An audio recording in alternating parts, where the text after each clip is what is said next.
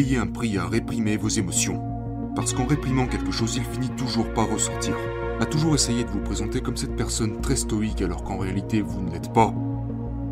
Vous finissez toujours par en subir les conséquences. Ça finira toujours par ressortir d'une manière que vous ne pourrez pas contrôler, d'accord?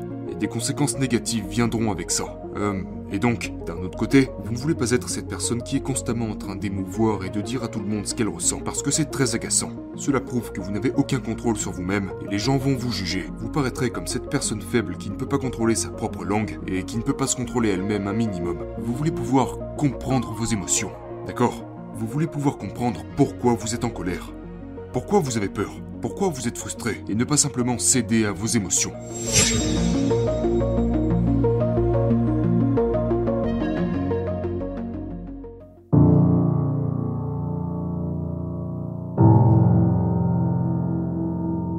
Nous avons tous un point de vue, une perspective, exactement comme l'objectif d'un appareil photo.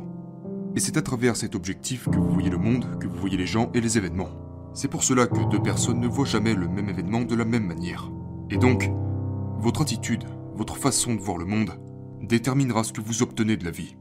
Si vous vous concentrez sur tous les obstacles, si vous vous concentrez sur le gouvernement, si vous vous concentrez sur le Covid, si vous vous concentrez sur telle personne qui est censée vous donner telle chose, du genre mes parents ne m'ont pas apporté ceci ou cela, cette vision détermine votre attitude. Vous la construisez. C'est un peu comme un processus de cristallisation. Comme ce cristal qui devient de plus en plus et de plus en plus gros avec le temps. Vous adoptez et renforcez cette attitude défensive et négative envers la vie. Donc c'est ce que vous recevez. Et il y a un grand nombre d'exemples à propos de ça. Donc, si je, si je viens à cette interview et que je suis en quelque sorte sur la défensive, que je ne suis pas spécialement à l'aise vis-à-vis de Lewis, que je redoute l'idée d'être assis ici, tu vas immédiatement le remarquer. Parce que tu es une personne très intelligente et très sensible. Donc tu t'en aperçois. Et instinctivement, tu ne seras pas très amical avec moi. Mon attitude initiale crée une réaction négative chez mon interlocuteur. Ça part de moi, mais parce que les gens sont un peu paranoïaques et n'ont généralement pas cette conscience de soi, ils se diront Bon sang, Lewis est vraiment un connard. Ou Pardon, je ne sais pas si j'ai le droit de dire ça. Je sais qu'on n'est pas à la télévision, mais bon, ils se diront il est vraiment stupide. Pourquoi est-il si froid, etc. Mais en fait, ça vient d'eux, et ils ne s'en rendent tout simplement pas compte. Donc c'est nous qui créons la manière dont les gens réagissent à nous, et c'est aussi nous qui créons les circonstances négatives qui nous affectent. Donc, vous savez, il y a eu le Covid, et les emplois ont tous été affectés d'une manière ou d'une autre. Nous avons pour la plupart tous passé beaucoup de temps seuls chez nous. Pour la grande majorité des gens, leurs vies ont été massivement perturbées. Et vous pouvez voir cela comme Bon sang, pourquoi a-t-il fallu que ça arrive? Ma vie est foutue. Maintenant je ne pourrai plus aller nulle part. Etc. etc. Vous savez. Donc vous commencez peut-être à boire un petit peu. Vous commencez à prendre quelques kilos. Et c'est compréhensible. Parce qu'il y a eu cette espèce de bombe dévastatrice qui est tombée sur votre vie. Mais d'un autre côté, vous pourriez dire que c'est en fait une opportunité. Et cette opportunité est de repenser à plusieurs niveaux votre vie, de repenser vos valeurs, de repenser vos objectifs, de repenser ce que votre carrière pourrait être, ce que votre relation avec les autres pourrait être. C'est l'occasion pour vous de vous recentrer sur qui vous êtes, sur ce que vous aimez, sur vos objectifs et sur ce qui vous rend unique. C'est peut-être le moment de lire des livres, de vous instruire davantage et d'enrichir votre esprit. Et donc, si vous adoptez cette attitude, je veux dire, Ryan Holiday a écrit le meilleur livre à ce sujet, j'encourage tout le monde à le lire, qui est L'obstacle et le chemin. Si vous adoptez cette attitude, selon laquelle les obstacles sont en fait la voie à suivre, plus rien ne peut vous arrêter. Mais tout en revient à votre façon de voir les choses. C'est une sorte de processus mental dans lequel vous basculez, pour commencer à voir le côté positif des choses. Et donc, cet AVC qui m'est arrivé est probablement la pire chose qui me soit arrivée. Ça m'a tellement affaibli, mais ça a aussi été une bénédiction d'une certaine manière, parce que ça m'a vraiment permis d'apprécier ma vie. Ça m'a vraiment permis d'apprécier les gens autour de moi. Et j'écris maintenant mon septième livre. Et je continue, vous savez, je continue à penser que je pourrais mourir demain, parce que je suis dans un état très vulnérable qui facilite grandement le fait que je puisse attraper le coronavirus. Vous savez, pour tous les gens qui ont eu un AVC, je veux dire, ça peut arriver. Donc il faut vraiment que je termine ce livre. Je suis tellement motivé, je travaille si dur sur ce livre. Parce que, vous savez, je vois cela comme une grande opportunité d'exprimer quelque chose avant de quitter ce monde.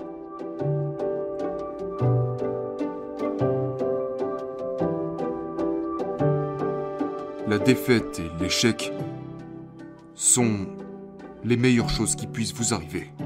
Dites-le encore. La défaite et l'échec sont les meilleures choses qui puissent vous arriver. Pourquoi ça? Eh bien parce que quand vous réussissez, vous aurez tendance à ne rien apprendre. Vous pensez, waouh, mon livre, mon business, ça se passe tellement bien. Je dois être tellement bon, tout ce que je fais va être génial. Et puis tous ces gens autour de moi, ces flatteurs qui disent Robert, vous êtes fantastique, vous êtes génial, j'adore tellement ce que vous faites. Vos livres sont merveilleux, etc., etc. Et ça encore et encore. Donc je n'apprends plus rien. Et bizarrement, mon prochain livre sera un désastre. Parce que je suis déconnecté de la réalité. L'échec vous indique vos limites. Il vous fait réaliser ce que vous avez mal fait. Et il vous montre ce que vous pourriez faire différemment. L'échec m'a appris cela. Et le succès ne m'a rien appris du tout. Donc, l'échec et la défaite, vous savez, les grands généraux, au combat, ont tous appris cela. Je crois que le plus grand général de l'histoire était Napoléon Bonaparte. Et Napoléon Bonaparte est passé par les dix années les plus triomphantes qui n'aient jamais existé dans toute l'histoire militaire, de 1796 à 1806. Il était au sommet du monde, il s'est fait couronner empereur, et puis il a connu après ça huit ou dix années d'échecs pour la plupart des plus catastrophiques. Et c'est parce que tout lui était monté à la tête. Il a perdu contact avec qui il était. Il a perdu contact avec ses propres stratégies militaires qui avaient été fondées sur des succès. Il est devenu très conservateur. Et c'est une autre des choses que le succès vous fera. Il vous rendra conservateur. Il vous forcera à vous accrocher à ce que vous avez déjà fait et à essayer de le répéter.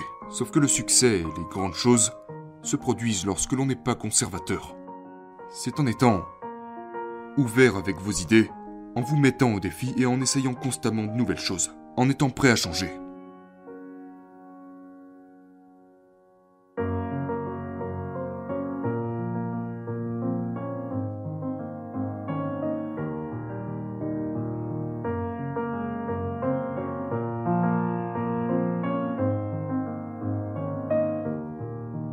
Quelles sont, selon vous, les trois questions que nous devrions nous poser lorsque nous faisons face à une sorte de tragédie, lorsque nous faisons face à une grande perte, lorsque nous faisons face à l'échec, une expérience de mort imminente, une rupture Vous avez dit que vous avez commencé à devenir introspectif, à vous poser pour réfléchir, à changer votre attitude. Quelles sont les trois questions que nous devrions nous poser dans ces situations?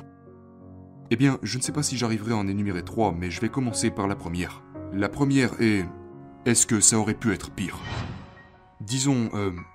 Vous savez, je me sépare de ma compagne et qu'elle avait des photos de moi très embarrassantes et qu'elle les a postées partout sur internet. Dieu merci, cela ne s'est jamais produit. Vous savez, mais dans ce cas-là, est-ce que ça pourrait être pire? Et la réponse est oui, parce qu'on en arrive toujours au raisonnement, ça pourrait toujours être pire parce que j'aurais pu mourir pour une autre raison, n'est-ce pas? À partir du moment où votre corps et votre esprit sont alignés, vous pouvez vous rétablir. J'ai déjà dit ça aux gens. Vous pouvez vous remettre des pires désastres. Même d'une humiliation en public. Vous pouvez vous en remettre car de nos jours les gens ont la mémoire courte, et ils s'arrêteront toujours sur votre dernier succès. Les choses ne sont jamais aussi désastreuses qu'elles semblent l'être. Donc posez-vous la question, qu'aurait-il pu m'arriver de pire? Quel est le pire scénario qui aurait pu se produire? Eh bien, ma foi, heureusement que cette chose n'est pas arrivée. La prochaine question serait, je dirais, quelle est la leçon que je pourrais en retirer? Donc, s'il s'agit d'une rupture avec quelqu'un, et je suis passé par là, nous sommes tous passés par là, il faut, plutôt que de penser, plutôt que de blâmer la personne en question ou de vous blâmer vous-même, demandez-vous, était-ce vraiment la bonne personne pour moi? N'y aurait-il pas quelqu'un d'autre? Tout d'abord, peut-être que je n'étais pas la bonne personne pour elle, et peut-être que je suis en partie responsable de ça.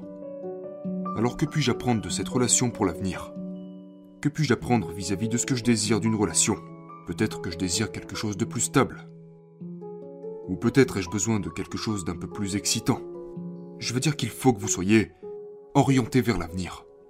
Et c'est vraiment essentiel parce que je parle à beaucoup de gens qui traversent des moments difficiles avec le Covid et on en revient toujours à cette notion d'être orienté vers l'avenir. En fait, nous avons tendance, lorsque nous passons par une mauvaise période, que ce soit dû à une rupture ou à un échec, ou, vous savez, quelque chose comme une catastrophe, eh bien, nous avons tendance à nous laisser submerger par nos émotions. Et lorsqu'on fait ça, les choses semblent beaucoup plus grandes qu'elles ne le sont en réalité. Mais avec le temps, elles reculent. Lorsque vous regardez deux ans en arrière vers ces choses, elles ne semblent plus si grandes que ça maintenant, n'est-ce pas? Donc vous avez besoin de prendre du recul et de comprendre que dans deux ans à partir de maintenant, vous serez sur un autre business, vous serez dans une nouvelle relation et les choses iront beaucoup mieux. Donc soyez toujours tourné vers l'avenir. C'est l'une des choses essentielles. C'est l'un des éléments clés des personnes qui réussissent très bien dans la vie. Ces personnes sont en quelque sorte toujours orientées vers l'avenir. Quel est le prochain projet? Ou que puis-je faire et que vais-je faire au cours des 5 ou 10 ans à venir? Plutôt que d'être obsédé par le passé, je pense que les gens qui ont le plus de mal dans la vie sont tous obsédés par le passé. Oh, ce salopard, c'est lui qui m'a détruit. C'est lui qui a ruiné mon dernier projet, etc., etc. Ces gens s'accrochent à ce qui les tire vers le bas. Ils sont tellement freinés par leur passé, par leurs parents, et puis ils pleurnichent, ils se plaignent, tandis que les gens qui sont tournés vers l'avenir, ils cherchent constamment la prochaine chose. Et donc, vous ne devez pas culpabiliser. Vous ne devez pas vous dire, bon sang, mais pourquoi je suis comme ça? Pourquoi je n'arrive pas à faire ce que Robert et Lewis sont en train de dire? Moi-même, j'ai du mal. Je veux dire, quand les choses arrivent pour la première fois et qu'elles sont mauvaises, je culpabilise pendant plusieurs semaines. Mais justement, ça ne dure que quelques semaines et après ça, j'arrive à me ressaisir. Donc soyez patient et comprenez que juste après l'arrivée de quelque chose de mauvais, vous serez déprimé et c'est ok d'être déprimé. C'est ok de se sentir mal dans sa peau des fois, même de se blâmer soi-même. Mais vous finirez toujours par vous relever, alors soyez juste patient. C'est un processus. À quel point est-il important d'exprimer ses émotions et ses sentiments? D'après les grandes personnalités que vous avez étudiées ou les gens que vous avez côtoyés, expriment-ils leurs émotions et leurs sentiments? Et si oui, le font-ils publiquement Le font-ils en privé Le font-ils à travers un journal? Ou vont-ils plutôt réprimer leurs émotions et simplement avoir une attitude positive la plupart du temps? Selon vous, qu'est-ce qui est important et qu'est-ce qui n'est pas important dans cette dimension en particulier? Eh bien, tout d'abord, je pense que tout le monde est différent. Mais en règle générale, d'après mes connaissances de la psychologie et d'après tous les livres que j'ai lus, vous payez un prix à réprimer vos émotions. Parce qu'en réprimant quelque chose, il finit toujours par ressortir. Et d'après le grand psychologue Carl Jung, parce que c'est lui qui en quelque sorte étudié cela le plus en profondeur, lorsque vous réprimez par exemple votre côté sombre ou vos émotions les plus obscures, elles finissent toujours par ressortir d'une manière ou d'une autre. Donc, à toujours essayer de vous présenter comme cette personne très stoïque alors qu'en réalité vous ne l'êtes pas, vous finissez toujours par en subir les conséquences. Ça finira toujours par ressortir d'une manière que vous ne pourrez pas contrôler, d'accord? Et des conséquences négatives viendront avec ça. Euh, et donc, d'un autre côté, vous ne voulez pas être cette personne qui est constamment en train d'émouvoir et de dire à tout le monde ce qu'elle ressent, parce que c'est très agaçant. Cela prouve que vous n'avez aucun contrôle sur vous-même et les gens vont vous juger. Vous paraîtrez comme cette personne faible qui ne peut pas contrôler sa propre langue et qui ne peut pas se contrôler elle-même un minimum, ok? Et je parle de ça dans mes livres et dans mes discours, à travers la métaphore du cavalier et du cheval. D'accord? Donc le cavalier du cheval est votre cerveau rationnel. Et le cheval représente vos émotions. C'est votre partie animale. C'est ce qui fait que vous vous mettez en colère, que vous êtes excité ou craintif. Le cavalier est cette partie de vous-même qui vous permet de faire avancer les choses. Maintenant, si le cavalier est sur ce cheval, je ne sais pas si les gens sont déjà montés sur un cheval. Je montais beaucoup à cheval quand j'étais enfant. Si vous tenez trop les rênes, si vous essayez de contrôler le cheval et de le forcer, le cheval va le sentir. Il va sentir comment vous le serrez contre vos cuisses. Les chevaux sont des animaux très très sensibles. D'accord? Et donc il ne fera rien. Il ne suivra aucune de vos instructions. Il n'avancera pas. Ou alors il paniquera et s'enfuira loin d'ici en vous faisant tomber de son dos.